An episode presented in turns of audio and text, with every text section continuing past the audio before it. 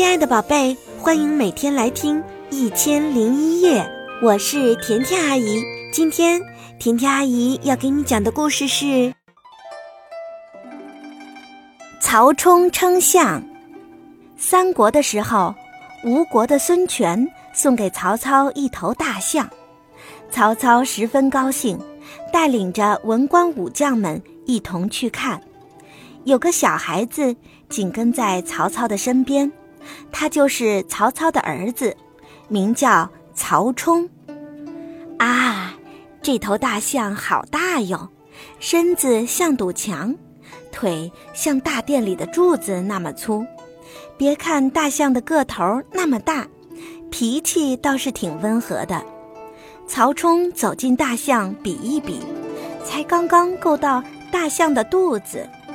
曹操理着胡子对大家说。嗯，这头大象可真大，不知道它到底有多重。你们哪个有办法称一称它呢？嘿，这么个大家伙，可怎么称呢？文官武将们纷纷议论开了。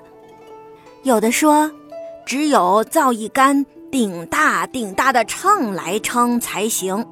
可是这杆秤得造多大呀？再说。大象是活物，也没法称啊。还有一位武官大声地说：“这有什么难的？只要把大象宰了，切成好几块，然后再一块一块的称，不就行了吗？”他的话音刚落，大家就都哈哈大笑起来，都说这个办法太笨了。为了称称重量，就把大象给宰了，不是可惜了吗？文官武将们谁也想不出好办法，都不好意思的耷拉着脑袋不吭声了。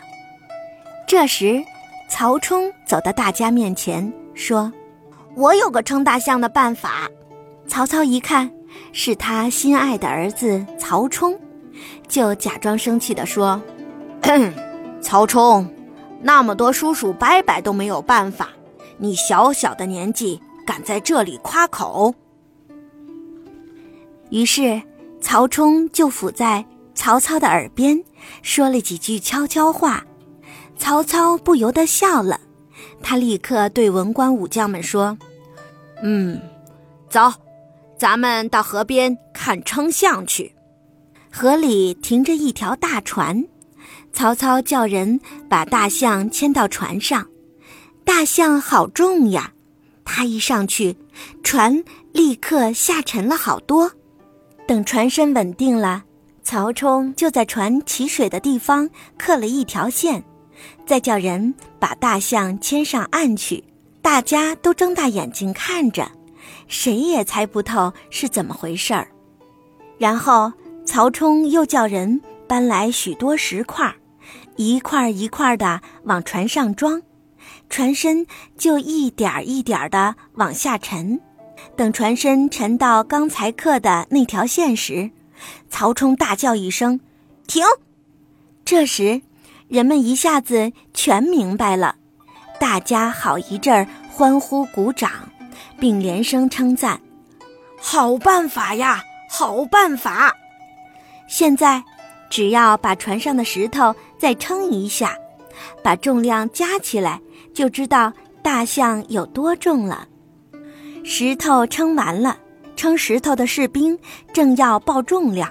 曹冲说：“慢，刚才我和大象都上了船，我也得称一称，减去我的重量才是大象真正的重量。”大家又是一阵大笑，都竖起了大拇指。曹操自然更加高兴了，他眯起眼睛看着儿子。又得意洋洋地望着众多的文官武将也不禁笑起来。想收听更多的好故事就搜索甜甜阿姨讲故事来关注我吧。甜甜阿姨讲故事只讲好听的故事哦。我是甜甜阿姨祝你晚安。